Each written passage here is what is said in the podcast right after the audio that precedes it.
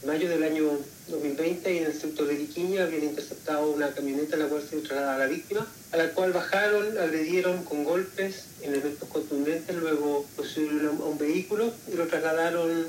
a, otro sector, aproximadamente cuatro kilómetros distante del lugar donde había ocurrido el, el primer suceso, y ahí también lo habrían agredido físicamente, para luego prenderle fuego, arrojándole algún tipo de acelerantes y dándose a la fuga del lugar.